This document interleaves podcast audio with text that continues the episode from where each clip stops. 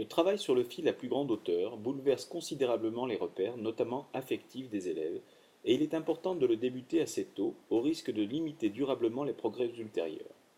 À l'aide d'un point d'appui manuel, cet élève reconstruit en hauteur quelques savoir-faire au fil. Équilibre sur un seul pied, le fil passe sous toute la longueur du pied, gros orteil au talon. Recherche de la stabilité par mobilisation des trois segments libres, deux bras et une jambe.